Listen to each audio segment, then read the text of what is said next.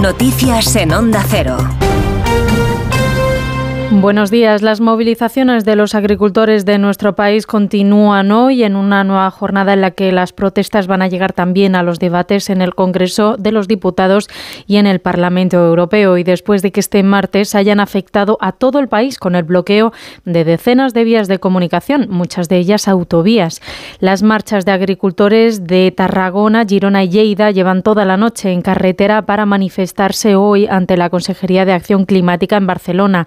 También habrá protestas en el País Vasco, en Valencia y en Castilla y León, donde este martes cerca de 5.000 tractores, según la delegación del Gobierno, han colapsado la circulación de las principales ciudades. En Valladolid, las protestas han finalizado con una masiva concentración frente a las Cortes. Onda Cero Valladolid, Marta Martín. Las movilizaciones del sector agrario de Castilla y León terminaron rodeando el Parlamento Autonómico y más de un centenar de tractores se situaron frente a las Cortes Regionales mientras se celebraba en su interior la sesión plenaria. Desde allí, los manifestantes quisieron trasladar sus reivindicaciones. nos hemos hecho oír. Entonces luego ya esto no depende de la Junta de Castilla y León, depende del Gobierno Central. Y bueno, a ver si puede ser que, que desde el Gobierno Central, desde el ministro Planas, se lo hagan llegar a, la Comisión Europea y, y a Europa. Tras finalizar el pleno, procuradores del Grupo Popular y de Vox se acercaron a escuchar las peticiones y a mostrar su apoyo al sector.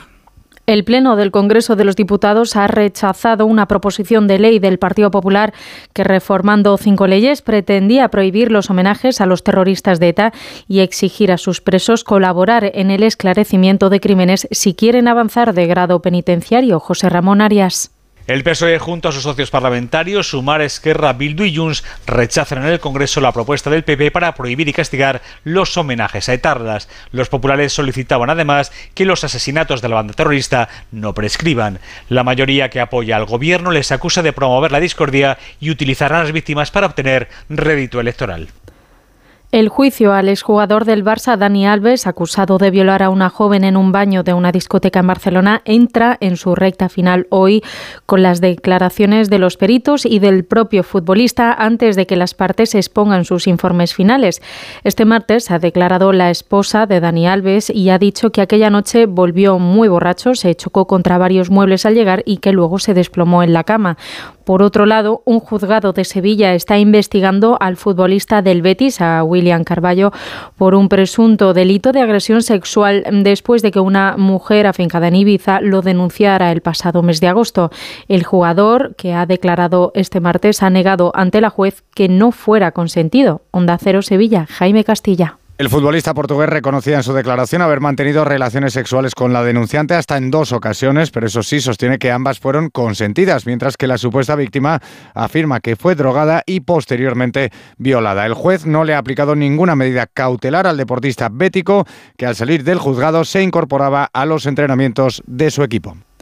En Chile ha fallecido el expresidente Sebastián Piñera después de que el helicóptero en el que viajaba haya caído sobre un lago en el centro del país andino. Lo ha confirmado la ministra del Interior chilena Carolina Toa durante una rueda de prensa. En el helicóptero había cuatro tripulantes. Tres de ellos pudieron llegar por sus propios medios a la orilla, están fuera de peligro, pero no fue el caso del cuarto tripulante, que era el expresidente Sebastián Piñera.